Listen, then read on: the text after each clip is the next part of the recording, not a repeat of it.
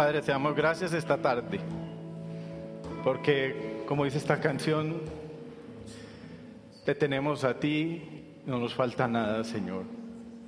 Tú eres suficiente, tú eres todo lo que necesitamos, Señor. Si te tengo a ti, nada nos falta, Padre.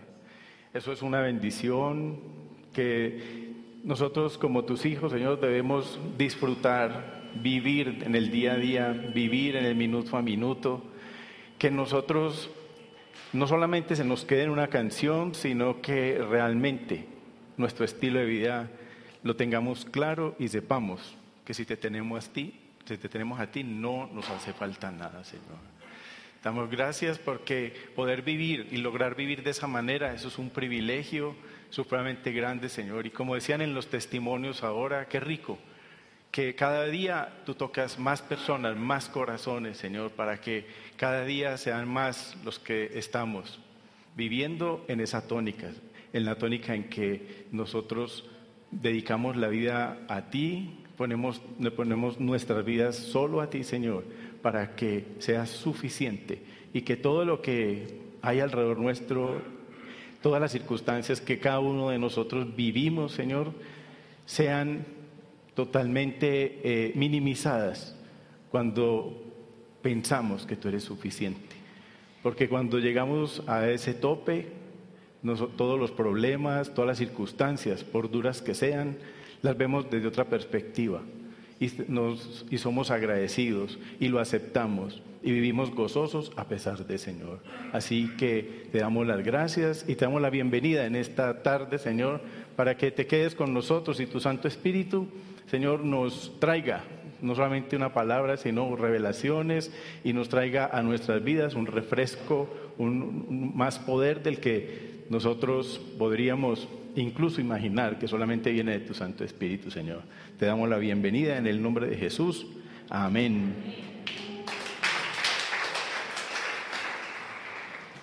Le damos también la bienvenida a quienes están en sus casas. Qué bueno que podamos estar esta tarde aquí compartiendo con ustedes y que desde sus casas también testimonios pues ¿Me, ¿Me, escuchan o, se interrumpe? Yo siento como si me fuera. Bueno, vamos a seguir a ver si no hacemos un cambio. Muy bien, un saludo a todos, los saludé en la oración, pero Qué rico que estén aquí y les deseo una feliz tarde y una feliz noche, así que bienvenidos. Cuando estaba pensando en el nombre del tema de hoy, fue muy gracioso porque eh, pues uno le pide al Espíritu Santo que le dé el nombre del tema. Y fue curioso porque últimamente me recuerda mucho de mi mamá. Entonces, mi mamá me recordó algo que me decía, y eso fue, por eso se llama esto así, era que cuando uno estaba haciendo, vamos que yo me siento interrumpir, sí, ¿dónde está el otro? Para que me traigan el otro micrófono. Entonces, cuando, cuando uno hacía cosas por ahí que a ella no le gustaban mucho o, se metía en, situaciones que no convenían, gracias, en situaciones que no convenían, ustedes yo no sé si les pasaba, pero ella decía que usted en qué mundo vive, pero usted cómo se le ocurre. Y empezaba a decirle a uno en todos los tonos, pues toda una lista de cosas de donde argumentaba que era lo que estaba pasando que uno estaba desenfocado, no estaba en lo que definitivamente eh, uno debería estar desde la perspectiva de ella y obviamente pues la mayoría de veces tenía toda la razón. Pero nunca se me olvida cuando le decía a uno, y usted, pero usted qué está pensando de la vida, usted en qué mundo vive.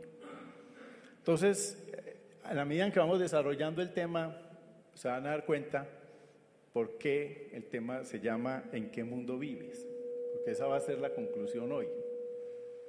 Entonces, eh, aprovecho antes y hago un paréntesis, es que eh, Dios a mí me da estos regalos de pararme aquí en momentos muy particulares. Eh, la anterior vez que estuve aquí, el día que me tocaba, ya estaba planificado y se murió mi mamá. Y aquí estuve. Entonces digo, el Señor es raro. Y hoy estaba, estoy cumpliendo 33 años de casado y teníamos todo un plan todo el día para irnos a, a celebrar. Y me hacen la propuesta de, de estar acá. Entonces digo, Señor, tú tan curioso, o sea, son curiosidades que tiene el Señor que se las quiero compartir para que tanto los que están en casa como los que están aquí aprendamos que cuando el Señor nos hace ceñitas, ahí no hay nada que hacer, no haga sino hacerle caso como hizo Carlos y si no le hubiera hecho caso, había una vida menos en este mundo, ¿cierto? Entonces el Señor nos llama de muchas maneras y en muchos momentos curiosos, porque uno podría puede decir, no, yo no puedo, yo tengo ya otra cosa planeada. Entonces, eh, resulta que no, Dios es particular y uno tiene que aprender a entender eso y a obedecer. Entonces, pues aprovecho y, le digo a mi esposa que la amo mucho, que hoy estamos en los 33 años y que desde aquí, entonces puedo decir, y ni más faltaba que no lo dijera, que es la mujer de mi vida, porque llevamos 33 años y otro montón de, de estar juntos. Entonces, eh, pues es la mujer de mi vida, ¿cierto? Que es posible. Entonces, y, la amo y le pido al Señor que nos dé otro montón de años juntos. Muy bien, cierro el paréntesis. Entonces, ¿de dónde me motiva este tema? Además del nombre. Y es que eh, a raíz de la pandemia, a raíz de que estamos en esta situación, desde que comenzamos, entonces uno se empieza a preguntarse, imagino que es muchas de las preguntas que todos nosotros nos hacemos o nos comenzamos a hacer. Que de dónde viene esto, que, si viene de la China, que si no viene de la China, que si lo generaron, que si no lo generaron. Y eso me fue inquietando y ya venía inquieto con otro montón de temas. Y me dio por investigar muchas cosas que, que vienen pasando en el mundo. Y conversando con muchos de ustedes, me di cuenta que no solamente me pasaba a mí, sino que estábamos muchos en un montón de incertidumbres, de, verdades revueltas con mentiras y empieza uno a mirar y tanto los jóvenes, los padres, los adultos, realmente eh, nos está tocando en esta generación vivir un mundo particular.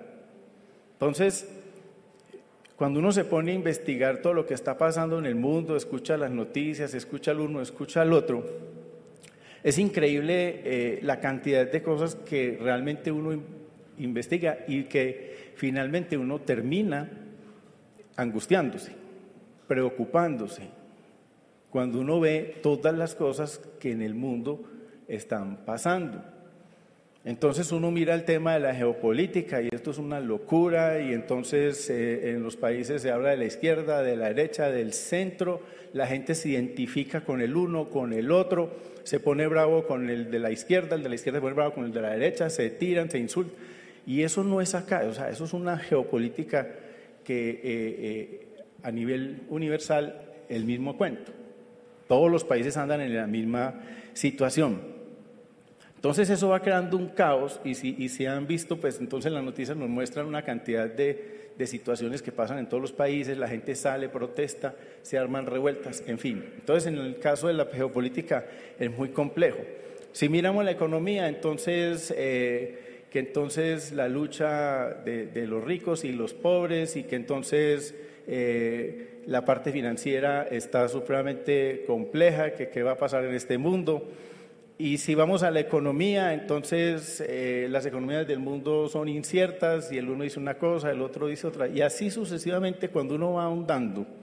Y si vamos a lo moral, pues peor. Entonces encontramos la cantidad de ideologías que se están levantando. Eh, en estos días enviaron un video que, que, pues no me cayó nuevo, sino que volví a, repetir, volví a repetir lo que ya había mirado de lo que está pasando a nivel del aborto, de, de, la, de la, sexualidad, y toda esta cantidad de, ideologías que definitivamente están promoviendo desde tempranas edades. Y todo esto se va sumando y sumando y sumando. Y en lo particular yo dije, bueno, pues esto es lo que está es como complicado.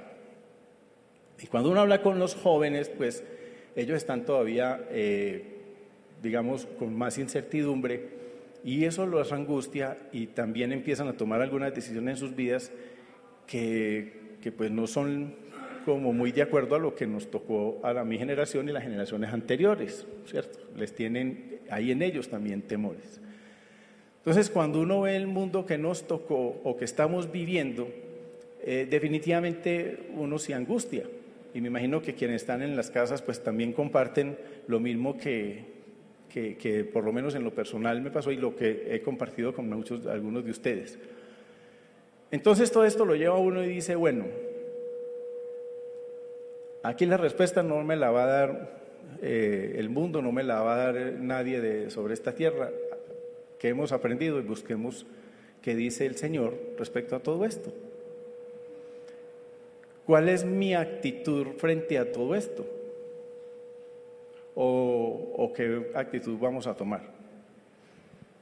Y me fui a la escritura y obviamente eh, lo que me enseñó la escritura y es lo que quiero compartir esta noche es lo que el Señor me mostró que hay que hacer. Y nada más y nada menos que el maestro de maestros, a través de su ejemplo, nos muestra lo que las actitudes y qué debemos hacer en tiempos como los que nos está tocando vivir. Entonces vamos a ir a Juan, vamos a la escritura, a Juan en el capítulo 18, versículo 36. Juan capítulo 18, versículo 36.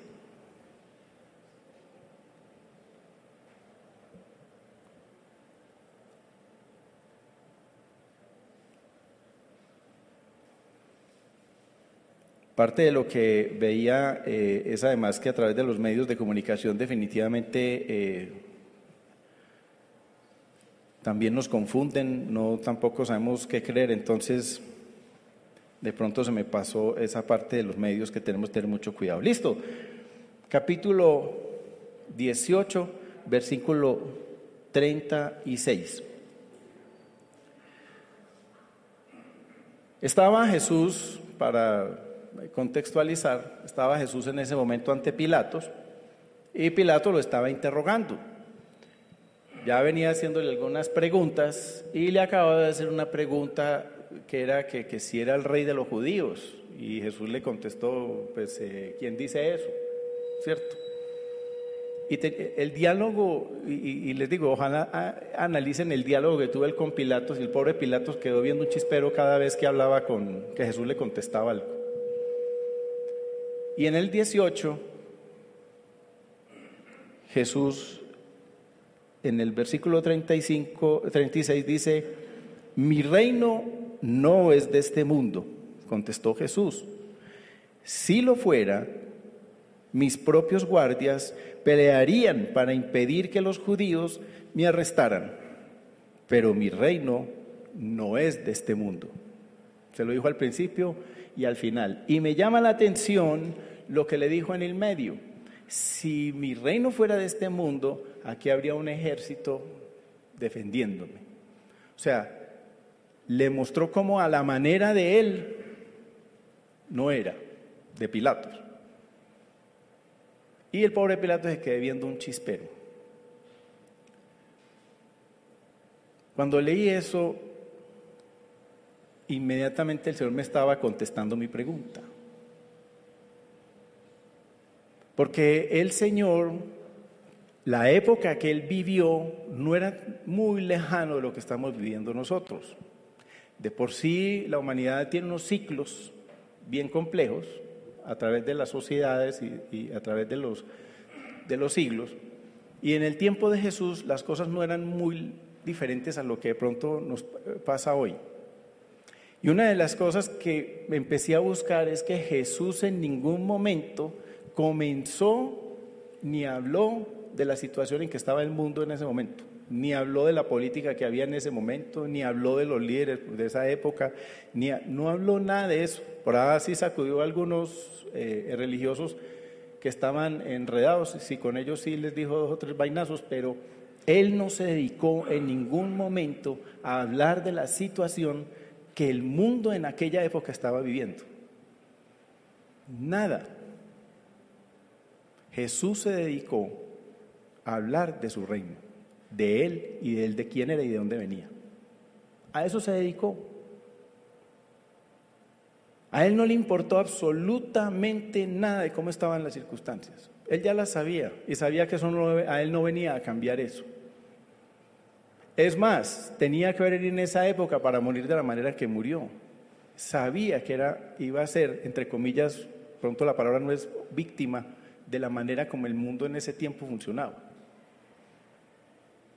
Si hubiera venido en otra época, lo hubieran ahorcado, si hubiera venido en otra época, lo hubieran fusilado, yo no sé. Pero él vino en esa época.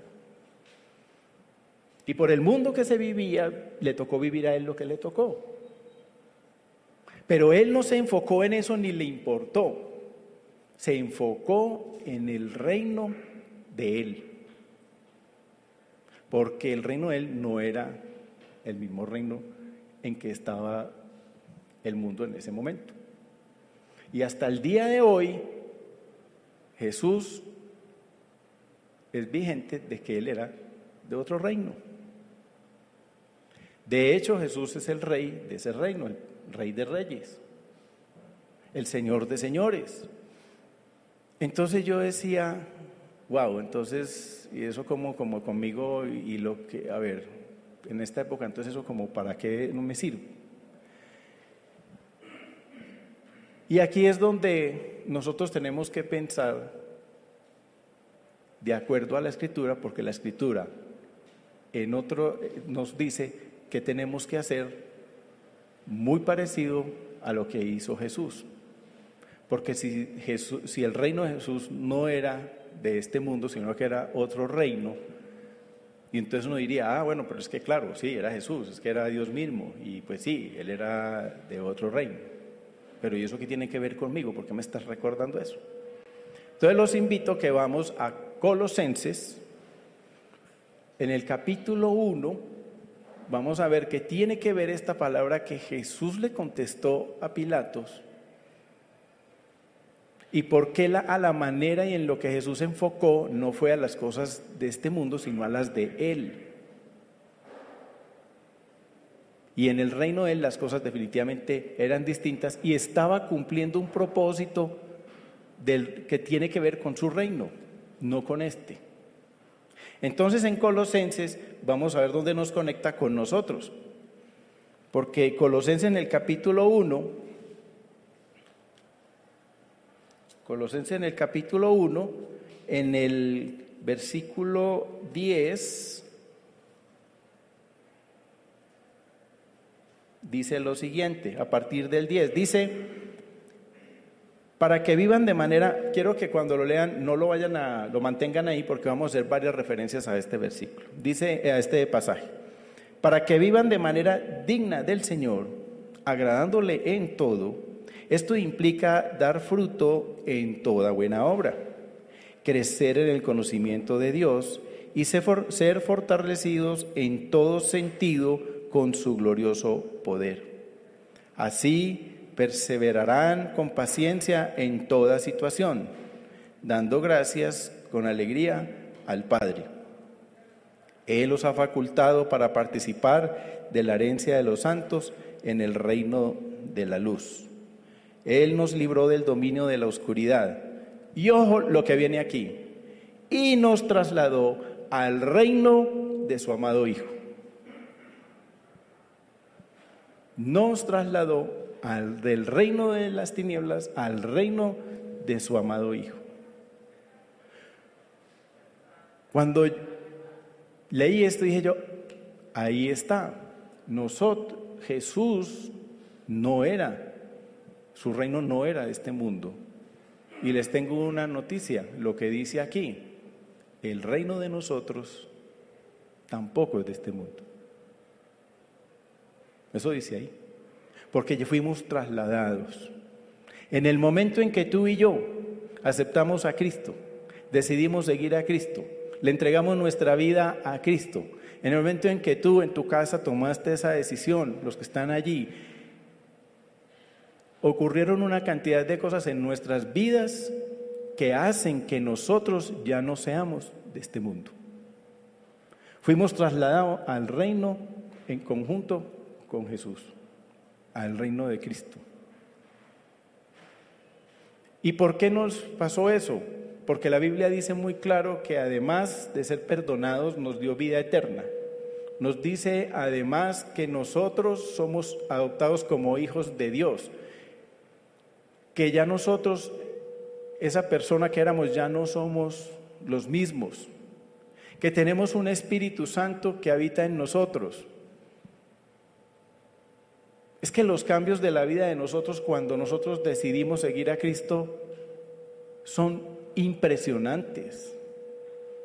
Por eso no podemos seguir siendo del mundo en que, el que conocemos, el que nos rodea, el que, el que todos los días nos llenan, nos entran cosas y vemos cosas que no nos gustan, que no debemos, que nos, que nos comparten, que nos dicen que las cosas deben ser así o así, que usted debe hacer esto o aquello, que nos debemos comportar de una manera o de la otra, que, que las tendencias hoy día son tales que ya, o sea, esa ideología, esa cantidad de... Nosotros ya no pertenecemos a ese mundo. La escritura nos dice que así como Jesús le contestó a Pilato, nosotros tenemos que contestar al mundo eso y nos tenemos nosotros mismos que decir, nosotros no somos de este mundo. Entonces ustedes dirán a Carlos, no, pues, ajá, y, y. Eso suena muy fácil. Pero entonces, ¿cómo hacemos nosotros porque Jesús tenía, lo tenía claro y entonces teníamos que, tenemos que hacer qué? Seguir el ejemplo de Jesús de lo que hizo y de las decisiones que tomó, porque no, su reino no era este mundo. Y entonces, ¿qué decisiones tomó? Decidió cumplir el propósito que el Padre tenía con él. Decidió seguir adelante y padecer lo que tenía que padecer. Y se enfocó en su propósito y se enfocó en el resultado final y se enfocó en todos nosotros. Cuando Cristo dice esto tan claramente, es porque Él ya tenía los ojos puestos en su propósito, en, todos nosotros. Y en irse a sentar a la derecha del Padre, de donde desde el principio estaba. Entonces, en ese orden de ideas, nosotros, ¿qué es lo que tenemos que hacer? Listo, ese era el propósito de Jesús y el de nosotros. Lo primero que tenemos que hacer es que Jesús anduvo en el mundo, no se apartó de él, se relacionó con todo el mundo, anduvo por todo el mundo. Bueno, eh, llamemos el mundo del mundo de él, de lo que en ese momento le dio para moverse, pero no se mezcló con él con ese mundo. No se mezcló. Sino que confrontó a ese mundo les presentó cómo era el reino de los cielos, les presentó el reino de Él, cómo era que funcionaba, las bondades y las verdades que de ese reino tenía para que nosotros, los del mundo, despertaran, se dieran cuenta que en el mundo donde vivían le faltaba algo, estaba patas arriba y que Él, ese otro reino que Él venía a predicar, era el reino que nos convenía y el cual deberíamos seguir, porque además era, es un reino donde estamos conectados con Dios, estamos reconciliados con Dios, estamos totalmente rendidos a Dios y la escritura muestra a través de, la tapa a tapa de la escritura que cuando nosotros caminamos con Dios, cuando Dios está con nosotros, cuando nosotros obedecemos, cuando nosotros seguimos el, plan que tiene Dios para nosotros, cuando nosotros eh, descubrimos el propósito que Dios tiene en nuestras vidas y lo hacemos, las cosas no salen de otra manera. Nos salen bien. La Biblia está llena de ejemplos de hombres y mujeres de Dios que las cosas les salieron bien. No quiere decir que no pasaron dificultades, las pasaron. Algunos hasta tuvieron que morir por eso. Pero vivieron diferente no se, se apartaron de ese mundo y, los, y siguieron el reino de los cielos que, dio, que Jesús les proponía. Dice la Biblia que los apóstoles, cuando recibieron, anduvieron con Jesús, pues ellos vivían en un tremendo eh, conflicto porque Jesús les iba mostrando una cantidad de cosas de su reino que ellos nunca habían ni vivido ni oído, porque Él vino a revelarles el reino de los cielos. Para los apóstoles fue muy difícil toda esa confrontación, que es la misma confrontación que tenemos nosotros todos los días de la vida cuando iniciamos nuestras vidas a, seguir a Cristo. Entonces eso, eso es normal, porque desde los apóstoles sucedió. Pero dice la escritura que cuando los apóstoles recibieron el Espíritu Santo, ellos nunca volvieron a ser los mismos. Sus vidas fueron cambiados y adquirieron poder. Y resulta y acontece que nosotros disfrutamos de lo mismo que disfrutaban los apóstoles, porque sigue pasando igualito que pasó con ellos.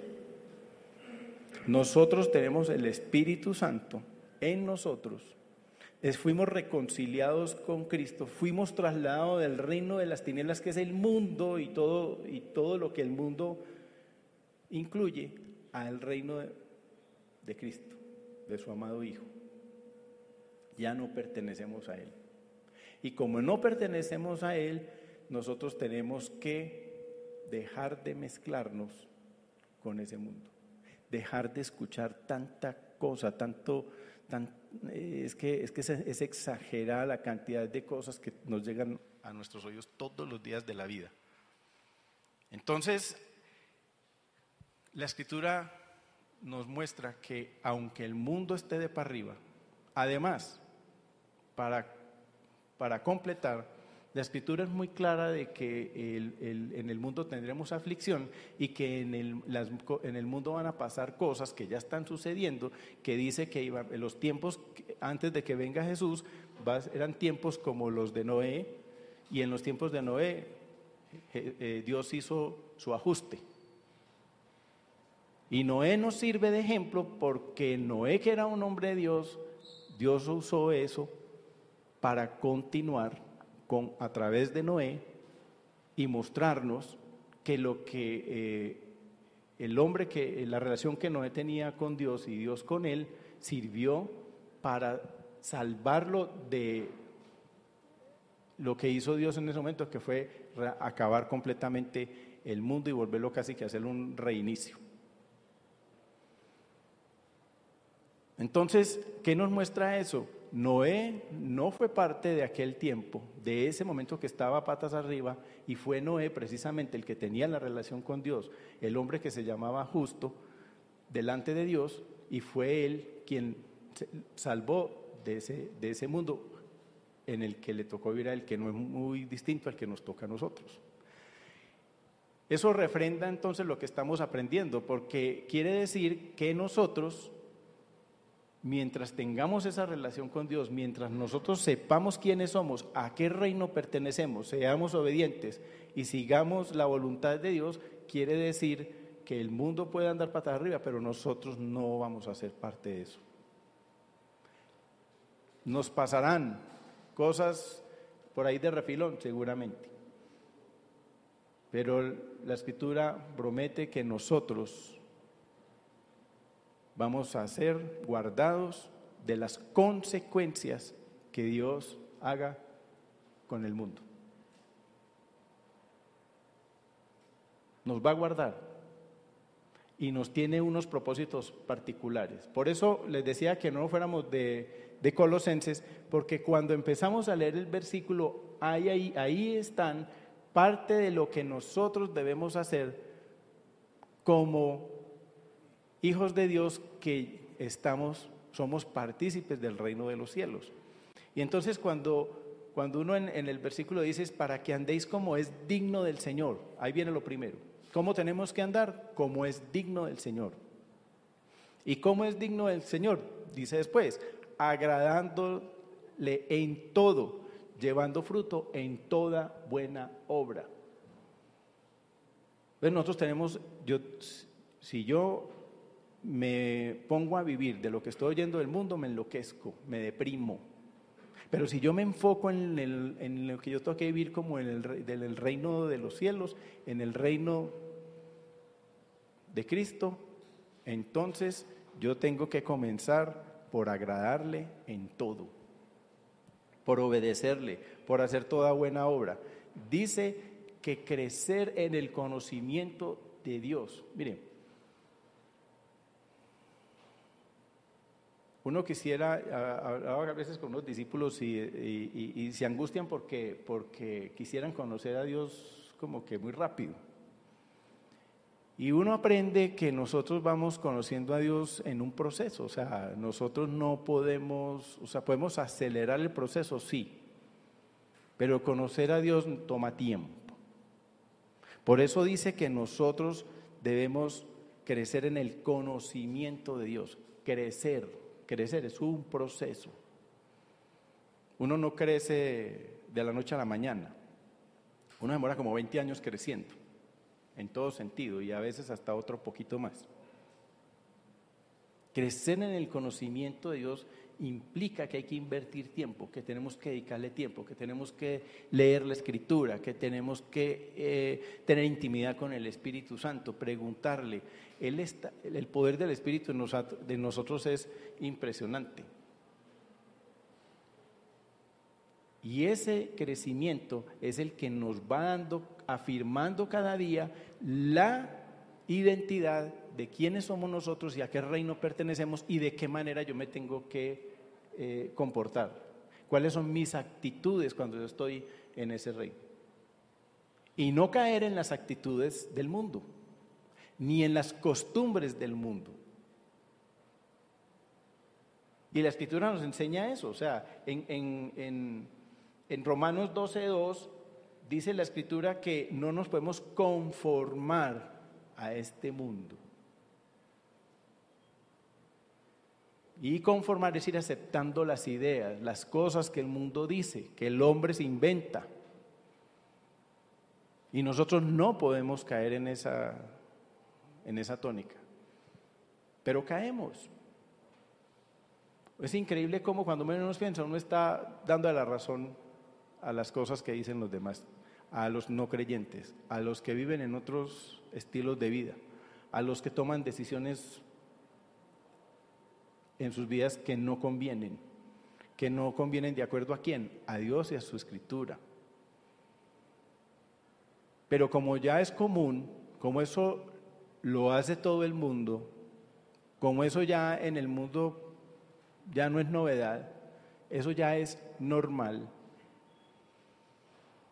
Cuando uno ya empieza a caer en eso, entonces ya no está viviendo en el reino de Dios, sino en este mundo. Ya están dando cuenta por dónde va el título del tema. Porque la pregunta que nos tenemos que ir haciendo es, ¿en qué mundo vives? ¿En qué mundo vives? En este mundo, en las cosas que dice todo el mundo, en lo que dice la televisión, en lo que dicen los amigos, lo que dice mi familia, o, vamos a ser conscientes de que ya nuestro reino no es de este mundo. Y entonces vamos a buscar las cosas del reino, de los cielos, y a caminar como Él dice. ¿Qué más dice Colosenses? Dice, dice, fortalecidos con todo poder, conforme a la potencia de su gloria, para, para toda paciencia y longanimidad. O sea, esto es hasta el final. Paciencia, ¿por qué? Porque nos van a decir que estamos locos, nos van a decir que, que somos unos conservadores, unos retrógrados, que el mundo ya es otro, que es que usted definitivamente está desubicado, que le, nos lavaron el cerebro. Tranquilo. No nos preocupemos por eso. No lo van a decir, lo van a pensar. Ok. Que lo digan porque si tenemos la convicción de que mi reino no es de este mundo, ni yo pertenezco a este mundo, sino a ese otro reino, ¿qué importa lo que piense? Pues, eh, la Biblia dice que lo espiritual solo en lo espiritual se discierne y que todas las cosas espirituales son locura para los demás. Entonces, ¿cuál es el problema? Ninguno.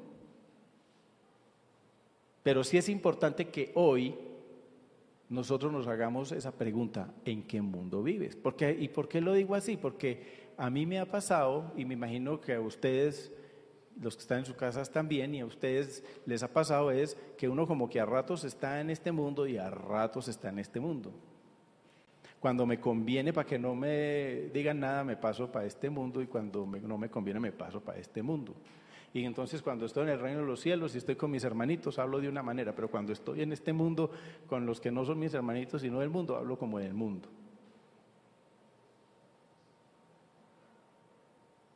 O tomo decisiones a pesar de saber verdades que no son, peor. Por eso dice que con paciencia y longanimidad, o sea, de aquí hasta que el Señor nos llame o hasta que Él venga, que entre otras cosas entender que el Señor vuelve, nos debe dar propósito a nosotros en la vida, nos debe dar motivación.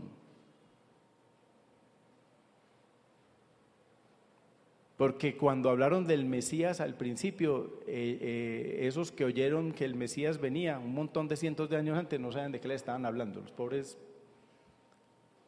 Nosotros sí, nosotros sí, porque la, promesa se cumplió y el Mesías llegó y ya lo conocemos y ya lo experimentamos.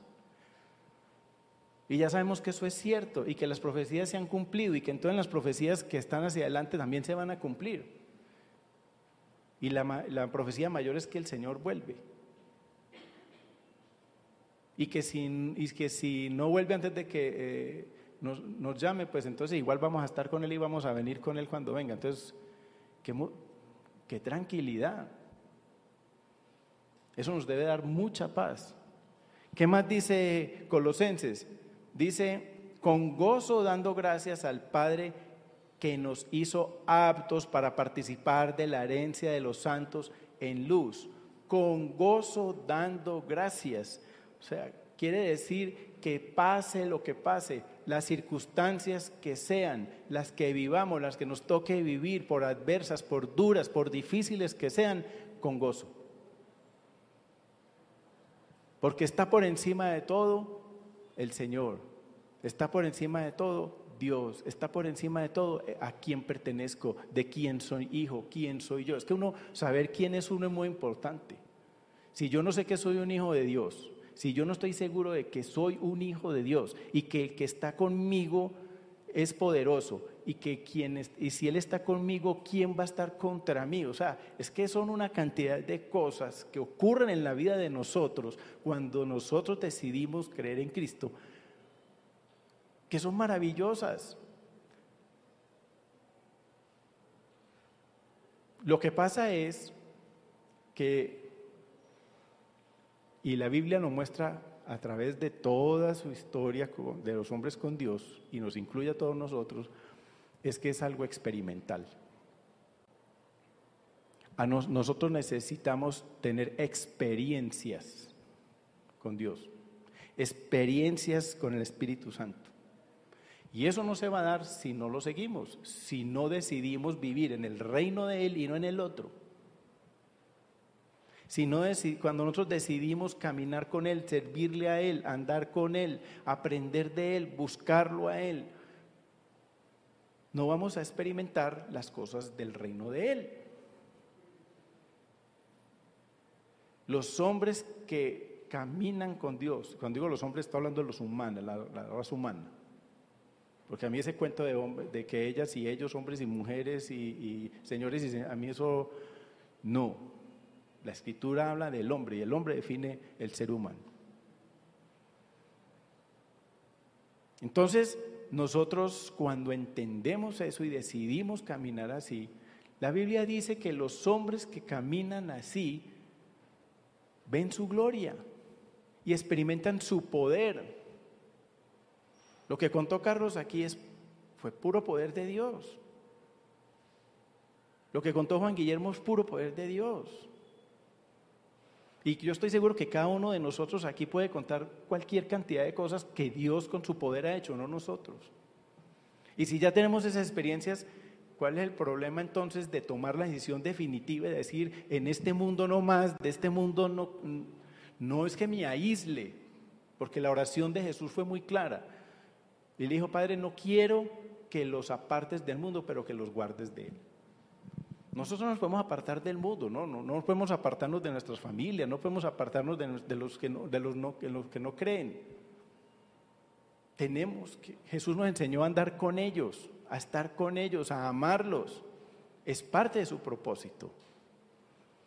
Y eso lo, tenemos que seguir haciendo, pero no ser partícipes, ni ser, eh, ¿cómo es que? Se me fue la palabra. Eh, cómplices de las cosas del mundo. Y uno, uno sin querer, queriendo, se vuelve cómplice. Porque no, qué pena, yo, donde yo diga eso, me van a decir que yo aquí soy, mejor dicho, un fanático. Y nos reprimimos. A mí me ha pasado muchísimo. Pero el Señor me ha confrontado mucho con esto que estoy compartiendo hoy. Y es la idea de que todos nosotros hoy que estamos escuchando eso, y le pido al Espíritu Santo que eh, revelen ustedes esa posición, esa nueva actitud, que si ya la tienes, se te la reafirme y te convenza del todo de, que, de quién eres y a qué reino perteneces. Dice además, el cual nos ha librado de la potestad de las tinieblas, o sea, ya el diablo no tiene nada que hacer con nosotros, él puede que nos ponga zancadilla, nos busque, se quiera burlar de nosotros, quiera eh, eh, aparecer en nuestras debilidades, probablemente, pero ya no tiene, hasta ahí, porque si yo estoy en el, en el reino de Dios, en el reino de Cristo, conjuntamente con Él, y estoy militando allí, y qué bueno que el Espíritu Santo me trajo la palabra militar, porque eso es lo que estamos trabajando ahora. Tenemos que militar en nuestra, en nuestra iglesia, militar en las cosas de Dios. Que el mundo se acabe, que se acabe, que el mundo está para arriba, que, que las ideologías, sí, sí, van a... Y, y eso coge fuerza, eso, pero no nos angustiemos con eso, no nos angustiemos con el rollo de la pandemia, no nos angustiemos con todo lo que nos dicen. Yo les aconsejo que vean un noticiero al día por mucho, pero por mucho, exageradamente vean uno. Porque el resto lo va a perturbar. Pero con uno es suficiente. Además que no saben si están diciendo verdades o mentiras. No quiere ir eso de que tape los oídos y no oiga nada, porque eh, he estado en círculos donde uno empieza a hablar de todas estas cosas y hay personas que dicen, ay no, no, no yo no quiero saber nada de eso, qué horror ese mundo. Si el mundo está así, yo no quiero saber nada, qué horror. Y eso es como, como el, avestruz en la arena. Tampoco es eso. No podemos llegar ahí tampoco. La Biblia habla que nosotros tenemos que ser hombres y mujeres entendidos, que sepamos discernir en lo espíritu y en lo espiritual las cosas que están sucediendo alrededor nuestro. Tenemos que aprenderlas a leer desde la perspectiva de Dios, desde lo que Dios está eh, viendo las cosas. Para Dios no se eleva, para Él no es nada ajeno de lo que está pasando. Lo tiene clarísimo. El problema es de nosotros qué actitud tomamos, en qué mundo vives. Pero podemos enterarnos, sí, es importante enterarnos. Es importante saber que Estados Unidos en los últimos 10 años tiene 35 millones de abortos y 1.500.000 abortos cada año. Y que eso es promovido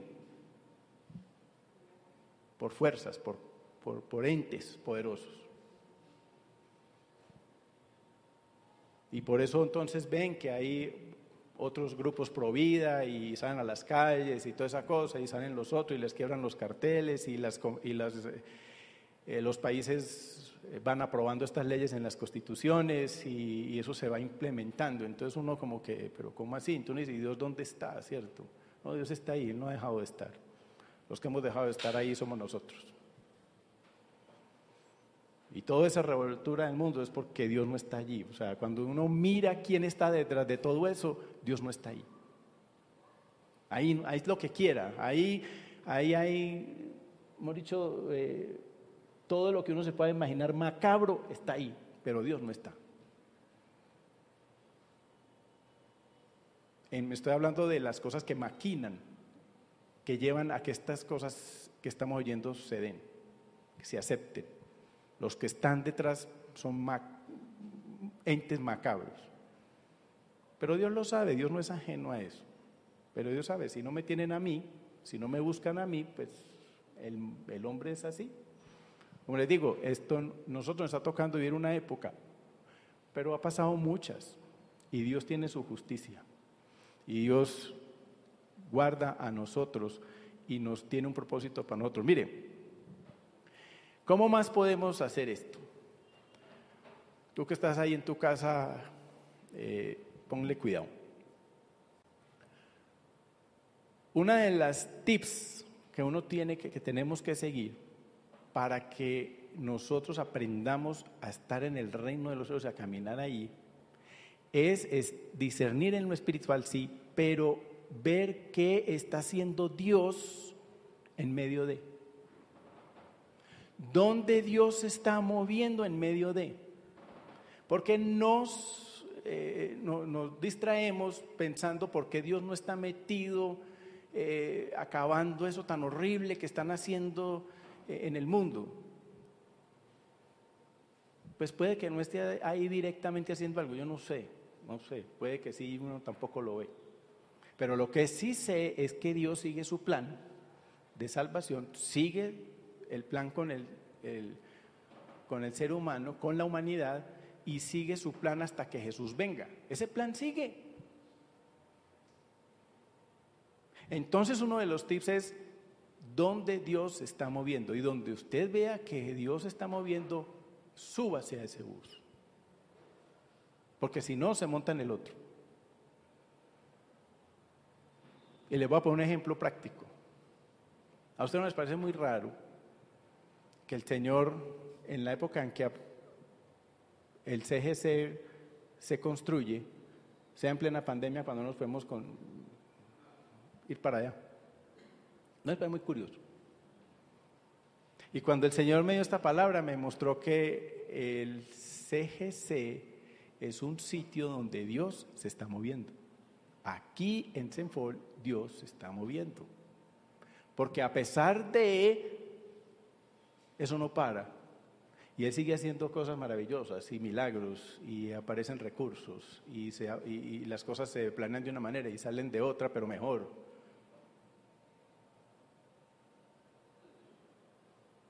Entonces uno dice, qué curioso.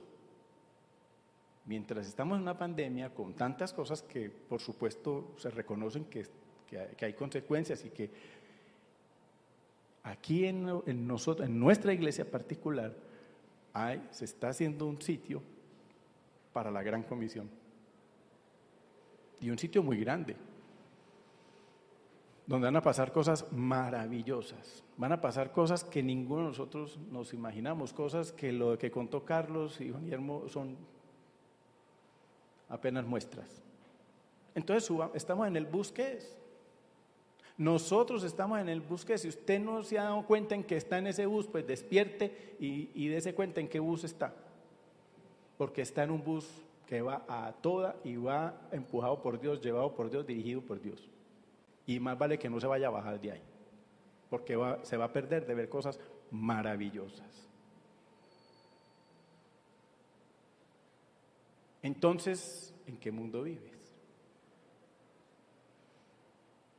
La escritura dice, para ir terminando, dice que en, Colosenses 2.8, dice, mirad que nadie os engañe por medio de filosofías y huecas sutilezas basadas en las tradiciones de los hombres, conforme a los elementos del mundo y no según Cristo.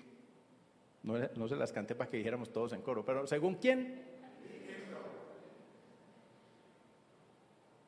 conforme a los elementos del mundo y no según Cristo.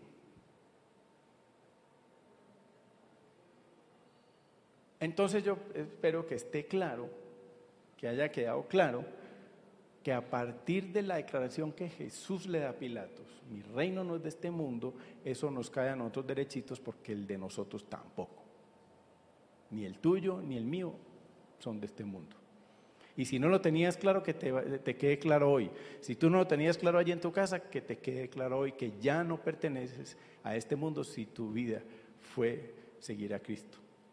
Y si tú hoy, que estás allí viéndonos por la televisión o aquí, quieren, no están seguros y se sienten que están en el mundo y parte del mundo y el mundo se los está tragando y están angustiados y cargados porque el mundo se los está zarandeando.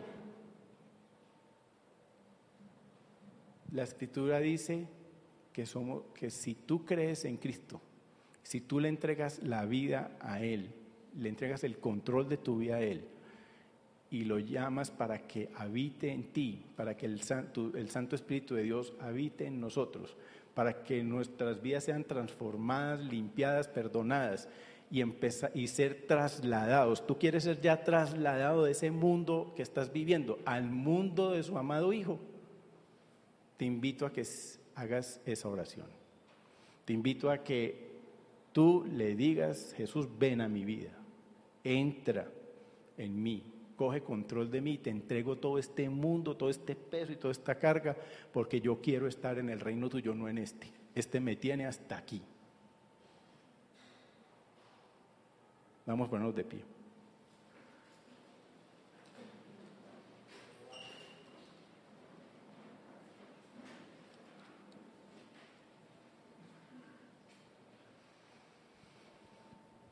Padre, te damos gracias esta noche ya. Te damos gracias, Padre, porque queremos que hoy, a través de esta palabra, nosotros, de una vez y por todas, si estábamos dudosos, si estábamos un sí pero no, un poco allí, un poco acá de este, de este mundo y de tu reino, hoy nos quede la convicción, Padre Santo, de que nosotros pertenecemos a tu reino. Vivimos en este mundo, lo, lo partimos en Él, pero no somos de Él ni participamos de Él.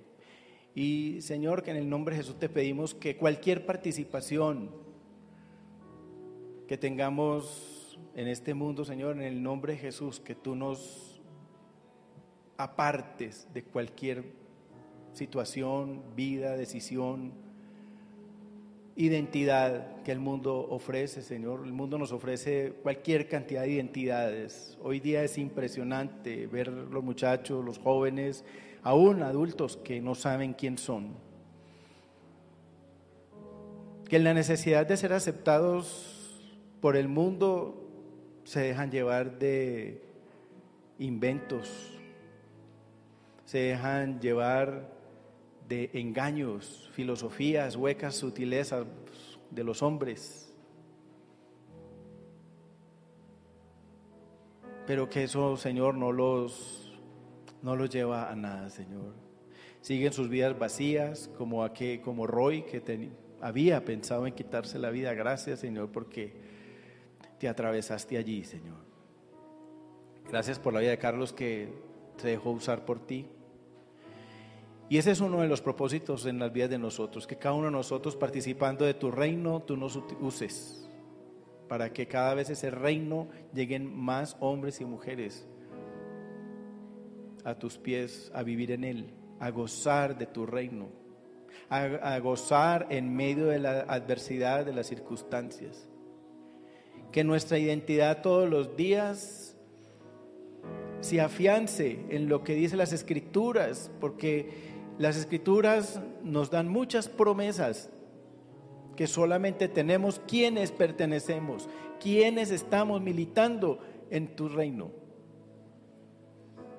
La escritura dice que nosotros podemos contar con la seguridad del amor de Dios y que nadie nos puede arrebatar de tu amor. La escritura dice que tú nos diste vida eterna que el día que nos partamos de este mundo no se acaba todo, sino que por el contrario pasamos, Señor, a tu presencia eternamente, contigo. La escritura dice que tú eres bueno y amoroso y nos perdonas y nos limpias de toda maldad. La escritura dice que tú provees todo, Señor, que tú eres el proveedor absolutamente de todo, que la provisión para ti es añadidura, que nosotros debemos buscar primeramente tu reino y tu justicia, o sea, hacer lo correcto delante de ti y que la provisión material viene de ti.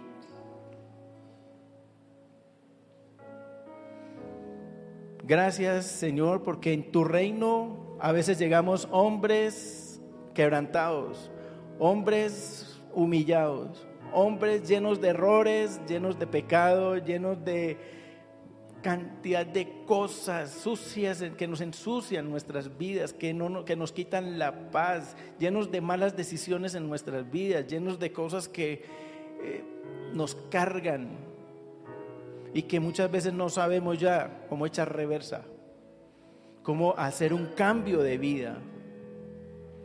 Pero la escritura dice que tú ordenas nuestros pasos, que tú nos restauras, que tú aún nos devuelves incluso lo que hemos perdido o lo que el diablo nos ha quitado. Tú nos prometes una vida abundante, porque como decía la canción que, que cantamos ahora, porque tú eres suficiente, porque tú eres abundante. Tenemos la seguridad de que todo lo que nos pasa, tú lo puedes usar para bien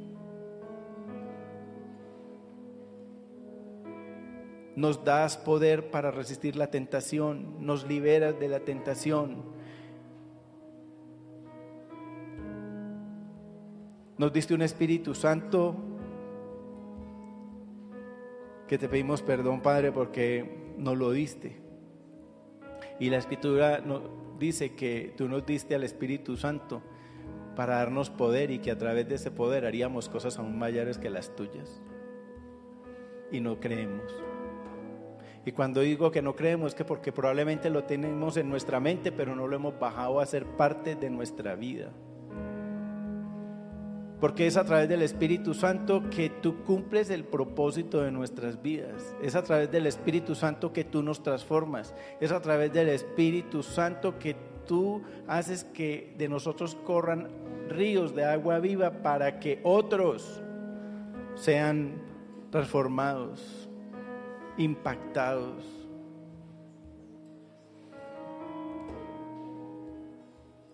Señor,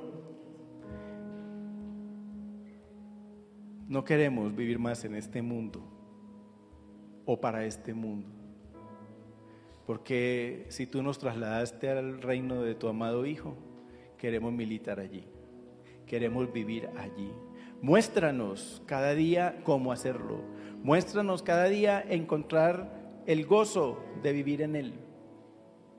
Pero haznos también sabios en discernir, en darnos cuenta, en entender lo que está pasando en el mundo. No es que no lo, no lo tapemos, Señor. Guárdanos del mundo. pero que sintamos gozo viviendo en Él, porque a pesar de que vivimos en Él, no pertenezco a Él. Y oramos, Padre, por quienes aún están en el mundo y no te conocen. Están en el mundo absorbidos por todas sus maldades, todas sus intríngulis, para que la verdad, tu verdad, tú que eres la verdad, llegue a sus vidas. Abran los ojos, se rompa ese velo espiritual, entres a sus vidas y ellos también sean transformados, Señor. Usa tu pueblo.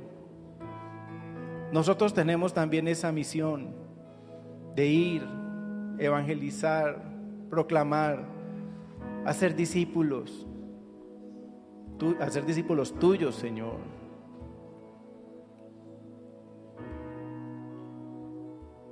Te pedimos, Padre, que tengan misericordia de nosotros, consuelo.